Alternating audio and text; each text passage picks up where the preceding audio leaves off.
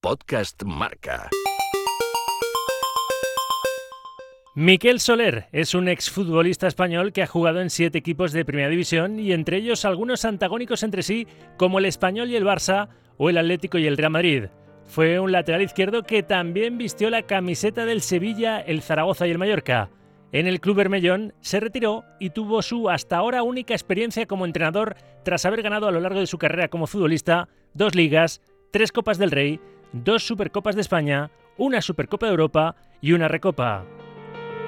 El Nano Soler se curró su camino hacia el éxito. Nadie como él sabe lo que significa disputar el derby barcelonés o el derby madrileño defendiendo unos colores y sus contrarios. Tres técnicos marcaron su trayectoria como jugador: Clemente en el Español, Johan Cruyff en el Barça y Luis Aragonés en el Atlético de Madrid, el Sevilla y el Mallorca. Sobre ellos también reflexiona en este iceberg el actual comentarista de Movistar Plus. Con ustedes, Miquel Soler.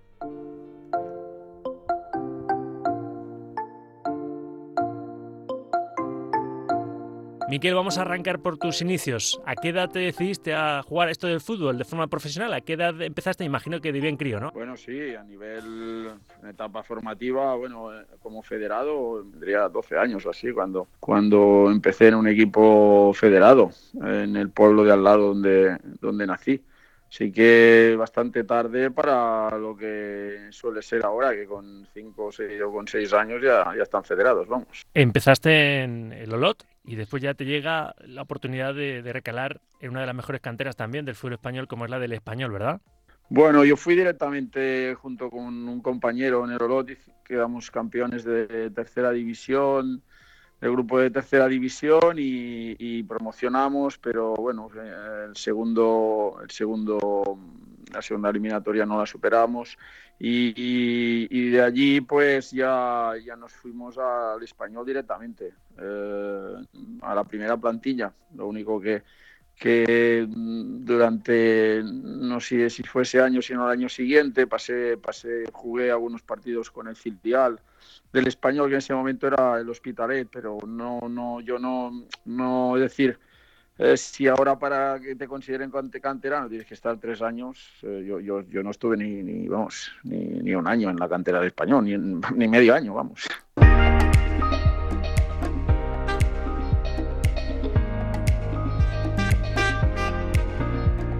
Sin embargo, es el club en el que luego, pues se puede decir, ¿no? Más partidos has, jugado en, primera, has eh, jugado hasta en siete equipos diferentes, has eh, disputado 504 partidos, 12 goles. Tú eras lateral izquierdo, tenías llegada, pero no tenías tanto, tanto gol. ¿Siempre empezaste como lateral izquierdo en, tus comienzos? No, no, no, yo era extremo. Yo jugaba con el, con el 11 en el Olot en tercera división, eh, o con el 10, o con el 11 zurdo, y fue estando en el español también empecé a jugar ahí y hasta fue cuando llegó Clemente que, que, me imaginó por las condiciones que tenía, me imaginó de lateral. Y en una pretemporada empecé a jugar con él de lateral y, sí, la verdad es que, que, exploté, exploté desde, desde, esa, desde esa posición, ¿no? Ahora es, bueno, hace muchos años que esto es habitual, ¿no? Pero pero igual antes no era tan tan normal y no yo empecé como, como atacante jugaba de medio campo hacia adelante como volante por la izquierda como quieras llamarlo no y pero él retrasó mi posición o sea que a Clemente le debes haber hecho carrera como lateral izquierdo. ¿Y qué más le debes a Javi, no? Porque creo que es un técnico que te marcó. Sí, bueno, él, eh, él estando allí en el español, la verdad es que sacó un gran partido al, al equipo. Llegamos a la final de la Copa de la UEFA. Eh, pero bueno, jugamos la UEFA porque el año anterior habíamos quedado terceros en la liga, creo que fue la liga del playoff eh, por primera vez. Y peleamos eh, casi hasta el final contra el, el Barcelona y contra el Real Madrid. Y hicimos una gran una gran temporada la verdad. Y después después al año siguiente pudimos competir en la, en la Copa de la UEFA y la verdad que también llegamos hasta la final, no pudimos ganarla eh, y bueno, después sufrimos en, en, la liga, ¿no? Lo que suele pasar a, equipos que no están acostumbrados a, jugar dos competiciones de, de, este calibre. Además, piensa que en esa época la Copa de la UEFA la jugaban el segundo y el, y el tercero, ¿no? Y el cuarto, creo. No la jugaban como ahora el quinto y el sexto, ¿no?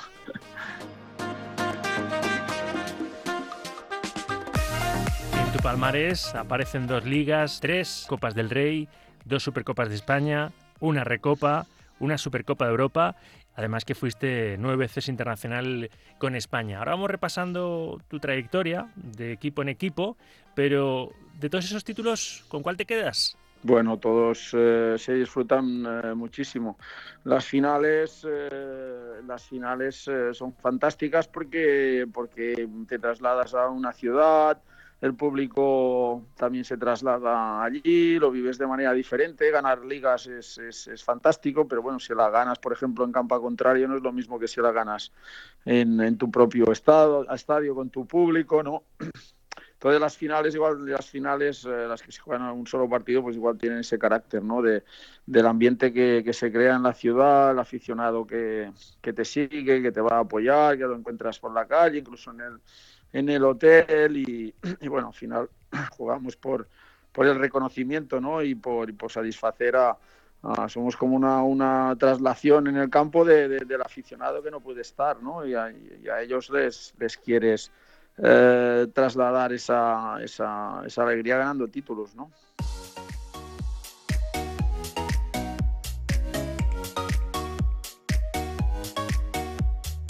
Tú has jugado en equipos antagónicos, has jugado en el Español y has jugado en el Barcelona. Has jugado en el Atlético Madrid y has jugado en el Real Madrid.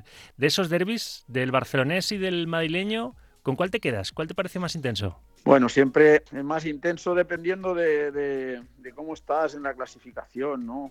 Yo creo que eh, si, peleas eh, por unos puntos que pueden significar eh,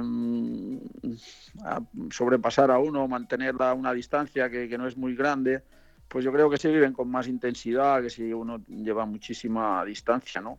me acuerdo pues que, que se vivieron muy intensamente los derbis, por ejemplo, Español-Barcelona, cuando, cuando nosotros peleábamos por, eh, por, eh, por, ganar al, por ganar la liga también o por estar cerca de, esos puestos, ¿no? Entonces se vive más intensamente.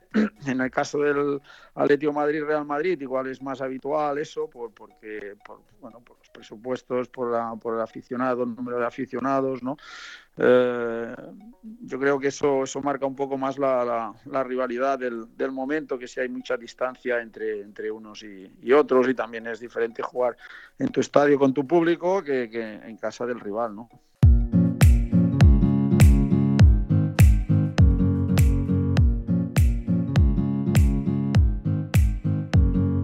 empezaste la carrera ya de forma profesional en el español y en el 88 te ficha el Barcelona, siendo el equipo rival de, la ciudad. ¿Cómo fue para ti ese, ese, cambio? ¿Cómo lo asumió tu entorno? Bueno, yo creo que es, eh, todo fue una, una consecuencia de, la temporada que, hizo el equipo, ¿no?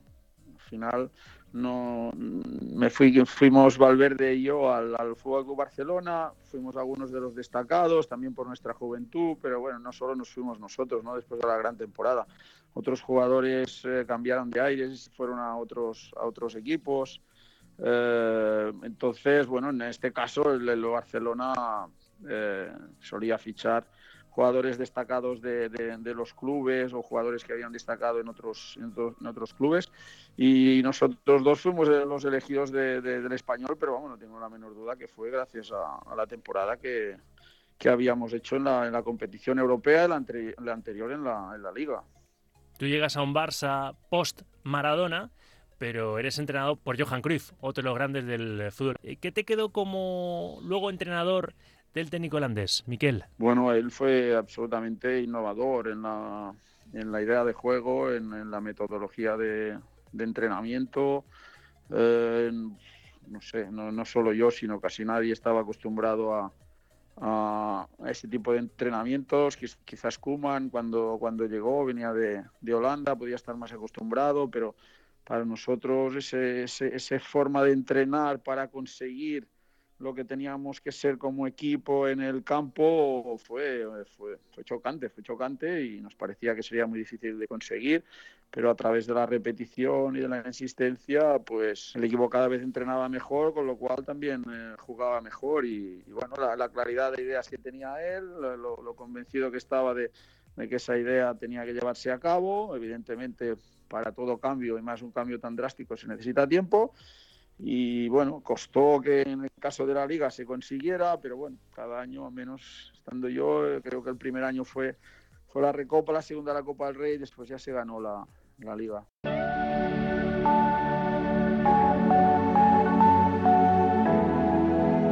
El actual entrenador del Barça, Quique Setién, aunque no fue entrenado por Johan Cruyff, se ha declarado un admirador mm de Cruyff y quiere un poco recuperar esa esencia, esa escuela ¿no? en el Barcelona actual. ¿Crees que poco a poco lo está consiguiendo y auguras que Setién va a triunfar en este Barcelona? Es un técnico sin experiencia a la hora de dirigir grandes equipos, grandes vestuarios, gestionar grandes egos, ¿no?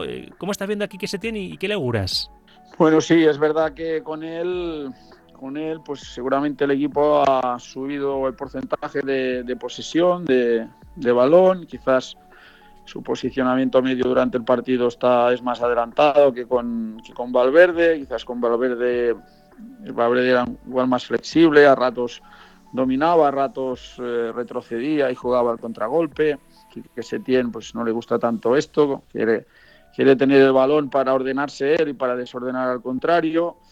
Eh, bueno, yo, yo, digo que el nexo de unión de, de, todos los títulos con los entrenadores que ha tenido el Barcelona no sé, desde Rijkaard un poco ha sido, ha sido Messi, aunque con Rijkaard era muy joven, ¿no? Pero Messi ha sido, ha sido la, la clave al final que, que ha desatascado cualquier, cualquier partido complicado, ¿no? Mm, Setién tiene, sigue teniendo a Messi, un Messi borado, un Messi que, quiere conseguir títulos, eso es lo más eh, importante, y, pero bueno, eh, al fin y al cabo, eh, que Setién tendrá que que a través de este juego tendrá que conseguir lo que, en lo que, lo que está fallando el Barcelona este año. Son los partidos a domicilio. Creo que en todas las competiciones ya ha perdido seis partidos y, claro, estos son muchos puntos que se ha dejado el equipo.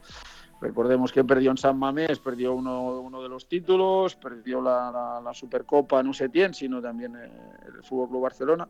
Entonces él tiene que venir a solucionar este, este debe que tiene este, este Barcelona, que son los partidos a, a domicilio.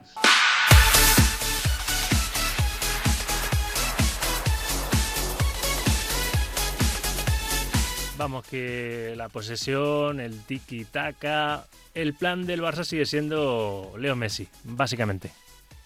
Sí, claro, bueno, lo vimos el otro día eh, contra el Eibar, ¿no? Por ejemplo, al final la posición era alta, la posición era muy alta incluso en su propio campo, el Barcelona, que es bastante improductiva, pero, pero bueno, al final cuando llegaba a campo contrario, el cambio de ritmo lo protagonizaba eh, siempre Messi. Es decir, tres fogonazos, tres arreones, tres destellos de, de, su talento, pues eh, dejaron sentenciado el partido en la, en la primera en la primera mitad, ¿no? Como dice Mendilibar, él aparca muy bien en los partidos, parca en zonas donde a veces uno se despista y no, no, no lo detecta y cuando lo detecta ya tiene el balón, ya se ha dado la vuelta, ya ha cambiado de ritmo, ya te ha dejado detrás, ha entrado en el área y allí ya es intocable y, bueno, repito, ya sobró la, la, segunda mitad porque Messi así lo decidió en la, en la primera, ¿no? Es lo que yo digo, incluso los goles que no quiere marcar, como el tercero, que se lo sirve a un compañero, como no lo marcan, lo acaba marcando él, ¿no? Es, es tremendo lo de Messi.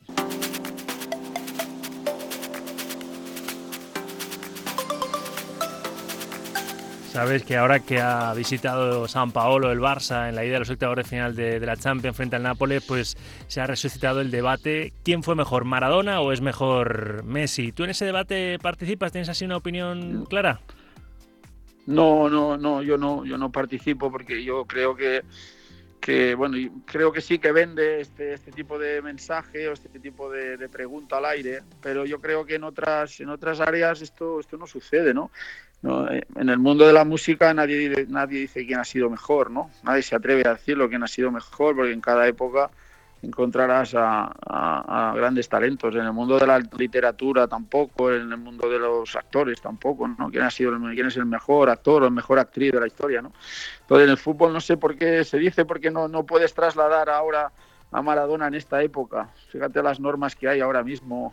Yo jugué en una época en la que muchas de, por ejemplo, todos estos codazos que hay ahora no eran absolutamente nada, entradas por detrás eh, no eran ni, ni, ni, tarjeta. Entonces, eh, Maradona no lo vamos a poder poner aquí ahora con un reglamento que protege mucho al futbolista y Messi no va a jugar en esa época donde las entradas eran feroces. ¿eh?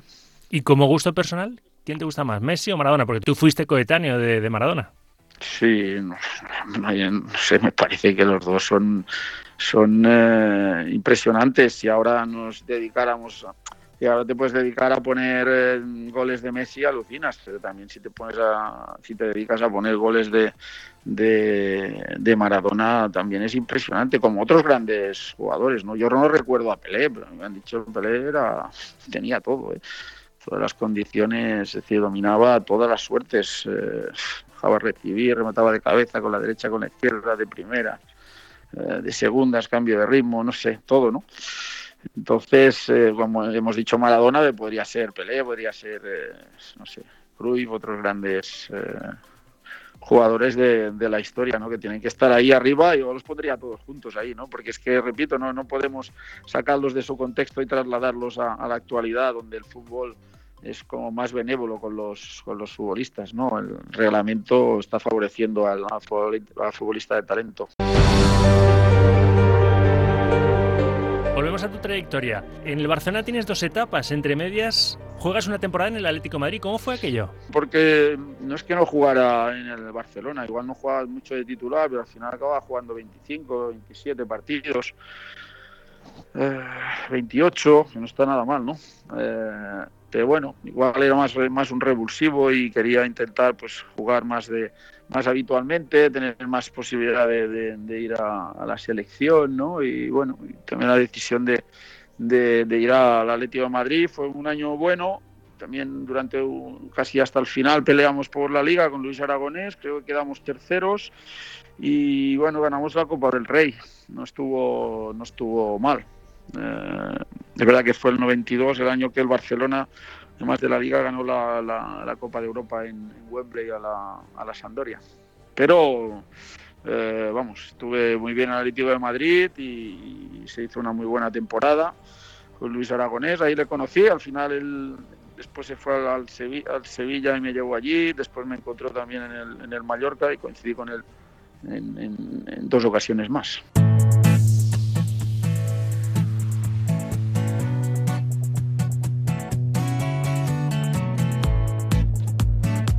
Antes hemos mencionado a Javi Clemente como uno de los entrenadores que, junto con Johan Cruyff, ¿no? te, marcaron. Clemente te reconvirtió al lateral izquierdo. Cruyff aprendiste pues, esa, escuela holandesa en tu etapa como jugador azulgrana. Luis Aragonés se fijó en ti como que, lo has dicho, ¿no? Te llevó al Sevilla, te llevó al, Mallorca. Luis Aragonés cambió la historia del fútbol español con la selección. Sí, sí, sí.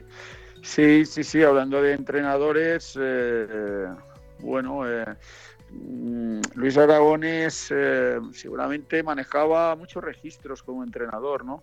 Cuando él llegó, por ejemplo, al Mallorca, él, él venía de, del Oviedo, creo, no sé si estaba jugando con, línea de tres, en el Sevilla jugamos con tres centrales, con dos carrileros, con, eh, dos eh, mediocentros, dos medias puntas y un punta, solíamos jugar.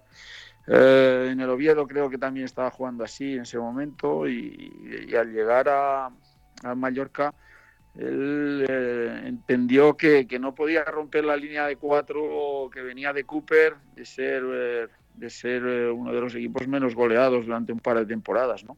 Entonces entendió eso y, siguió jugando, o, utilizó una formación distinta, un 4-2-3-1, y, y entonces también dominaba dominaba los entrenamientos, tenía una serie de, ejercicios muy interesantes para, trabajar lo que quería que fuéramos como equipo. Creo que también sabía fichar muy bien eh, lo que él necesitaba, lo que creía que necesitaba para su, juego y después también el registro del manejo del grupo, ¿no? Eso también lo, dominaba. Entonces dominaba todos estos registros que, que si los maneja, los, los tiene un entrenador, conforman a un, a un gran entrenador, creo yo.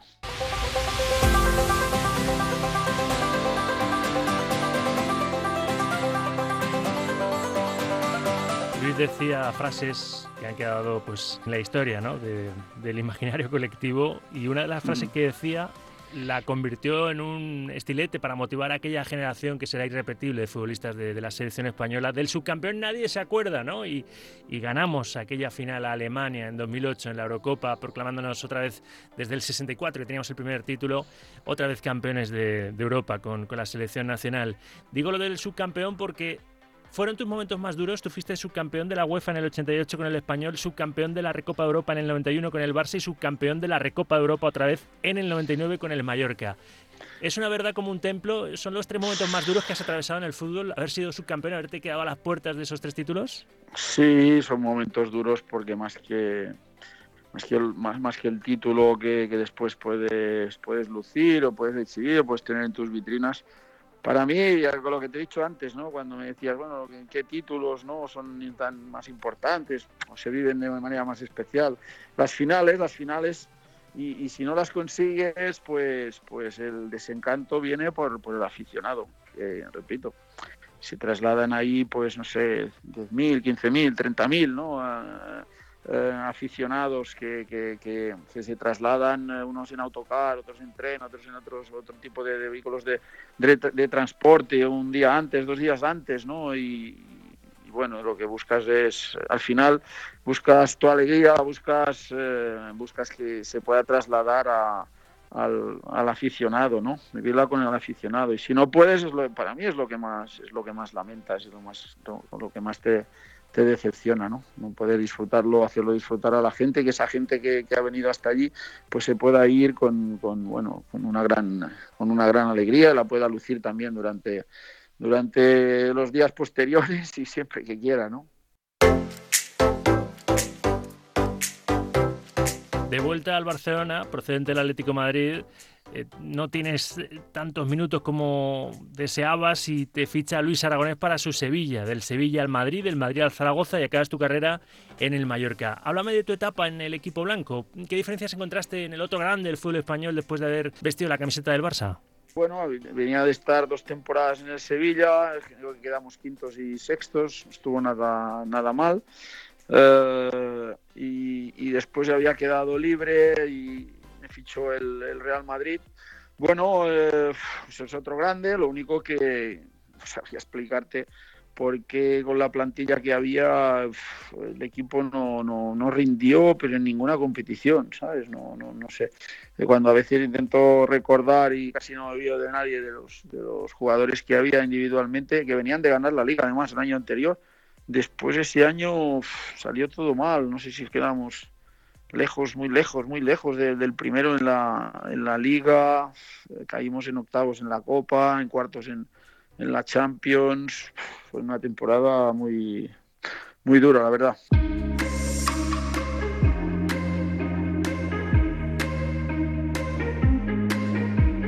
Por el Zaragoza, donde estás dos temporadas, tras tu paso por el Real Madrid y acabas recalando en el Mallorca, club que entiendo te marcó porque estuviste cinco temporadas y porque ahí colgaste las botas. ¿Cómo fue ese momento? Es duro, ¿no? Es otro de los momentos complicados para cualquier futbolista, asumir que se te ha acabado ya el, el tiempo en el fútbol, ¿no? Sí, claro. Sí, sí, tienes que estar preparado, creo yo sí, sí, si te llega de golpe sin haberlo asimilado, sin haberte ilusionado con alguna otra cosa, sin haberte imaginado fuera, pues es, sí, yo creo que sí es complicado. Creo que a alguien, a algún jugador le ha pasado. Eh, bueno, a mí no me pasó. Creo recordar que, podía haber, eh, haberme ido a, otro equipo en, en, primera, pero, pero al final pensé, la edad que tengo, si me voy a otro equipo ahora, y la cosa no va muy bien. Yo pensaba, bueno, no me importa que, me critique la afición contraria, porque siempre ha sido así, bueno, les pasa a todos los jugadores, ¿no? Pero que te critique la propia, ¿no? Pensaba, pues, eso es doloroso. Así que no, vamos a ahorrarnos esta, esta, esta situación y, y nada, y me retiré.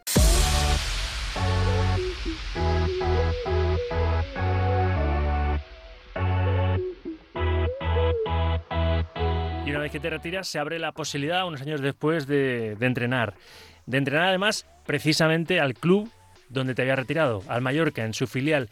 Es una de las espinitas que te ha quedado ahí clavada porque en el primer equipo no, no llegaste a echar raíces. Eh, ¿Cómo ha sido tu paso por, por ese banquillo, ¿no? En, el Mallorca, en el club donde te, retiraste, porque donde has hecho después carrera es, y comentas el fútbol como nadie, eh, como comentarista deportivo, ¿no? Ahora en, Movistar Plus. Pero ¿es una espinita clavada lo de no haber eh, podido tener continuidad en, en un banquillo, Miquel? Bueno, no sé cómo, cómo decirte, ¿no? Eh, la verdad que sí, aprende a entrenar entrenando, no te quepa la menor duda, ¿no? Como dicen algunos entrenadores, bueno, mismo Guardiola me parece el mejor del mundo, Dice, se fue del Barcelona ganándolo todo, pero después de pasar por Múnich, eh, él se consideraba que era mejor entrenador en ese momento que, que, solo habiendo estado en el Barça, ¿no? Porque es verdad, porque, tienes que lidiar con otras situaciones, con, con, otros contextos y, y, al final que, el equipo llegue a ser tuyo o que, o que consigas que lo que tú has imaginado o que como, como tú quieres que sean las cosas eh, sucedan realmente, eso es muy difícil. Casi siempre hay una distancia en que de lo que tú quieres que sea el equipo y lo que es realmente, ¿no? Entonces siempre estás ahí intentando mejorar al equipo, corregir cosas, es un trabajo que, no se acaba nunca, de hacer un equipo, de hacer una forma de jugar, es, algo inacabado continuamente, ¿no? Y bueno, y es, y es, y es, eh, y es difícil, ¿no? Pero bueno, eh, empiezas a entrenar, no tienes mucha idea y te inicias y después, eh, repito, a medida de de ir entrenando vas, vas corrigiendo cosas.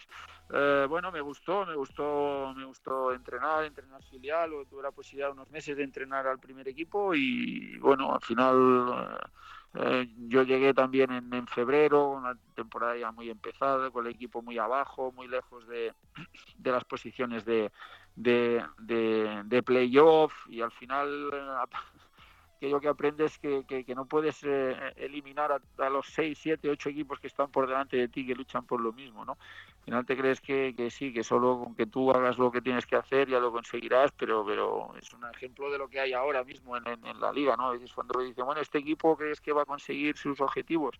Bueno, no es que solo esté a 9 puntos, por ejemplo, a 10 puntos del objetivo, es que hay 7 por delante de él que tienen más posibilidades, ¿no? Entonces, bueno, pero yo aprendí, aprendí, aprendí mucho y bueno, no descarto que alguna vez vuelva a entrenar, yo sé dónde, desde dónde tendría que, partir, pero, pero bueno, fue, una... Es interesante, es interesante porque después también te facilita el que puedas hablar de, fútbol y ponerte en situación de muchos entrenadores, ¿no?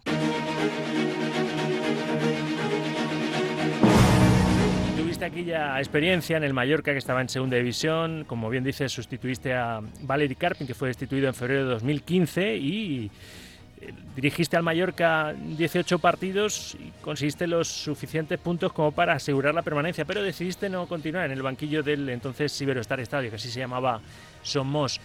¿Por qué, Miquel? Y ahora tienes otra vez el gusanillo de entrenar y, y te gustaría ¿A qué equipo en los que has jugado te gustaría entrenar? no podría entrenar a ninguno, vamos. No, no, no, estoy en esa tesitura, ¿no? Yo, creo que si volviera a entrenar tendría que empezar de segunda vez, quizás otra vez. Y, pero bueno, es, yo ya te digo, es siempre hay un buen proyecto, es algo, es algo apasionante, pero, pero bueno, yo, yo entiendo también que cuando, cuando llevas muchos años y analizas a los equipos y analizas a los entrenadores, por ejemplo, los, los, los grandes, yo creo que hay no todos los entrenadores pueden entrenar a los grandes, eso lo tengo clarísimo. Creo que hay pocos elegidos que puedan entrenar a los, a los grandes porque tienes que manejar eh, todos estos registros que te comentaba y, después el, manejo del grupo, yo creo que es, es delicado, ¿no? sobre todo cuando hay jugadores del calibre que, hay en el Real Madrid y en el, el Fútbol Club Barcelona o en otros equipos, ¿no? Que como hay, hay cracks y estrellas como las que las que hay, no solo unos elegidos yo creo que pueden entrenar a estos equipos.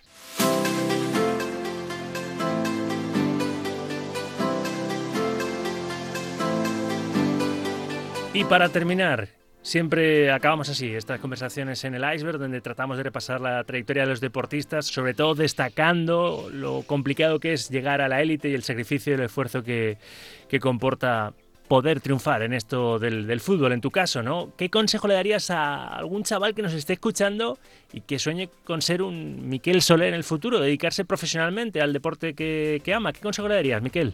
Pues yo lo tengo claro. Eh, pasión, decir, que ame el fútbol. Pasión por el fútbol y muchas horas de, entrenamiento. Es decir, entrenamiento, no, he entendido entrenamiento ir a ir a, un, o sea, un club, ¿no? Y, entrenar junto con los compañeros, ¿no? Es, pasarse a, rato, ratos con el balón. Para mí, entre cuatro y cinco horas, cuando eres joven, hasta los 16 años, pasarte cuatro horas o cinco horas cada día jugando al fútbol, eh, entre el club, si es que vas a un club, entre el patio, entre ratos a solas con, con bueno, contigo mismo, con una pared, ¿no?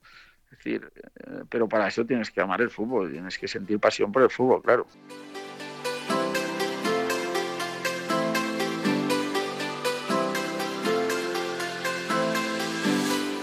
El iceberg con Rafa Sauquillo. Podcast Marca.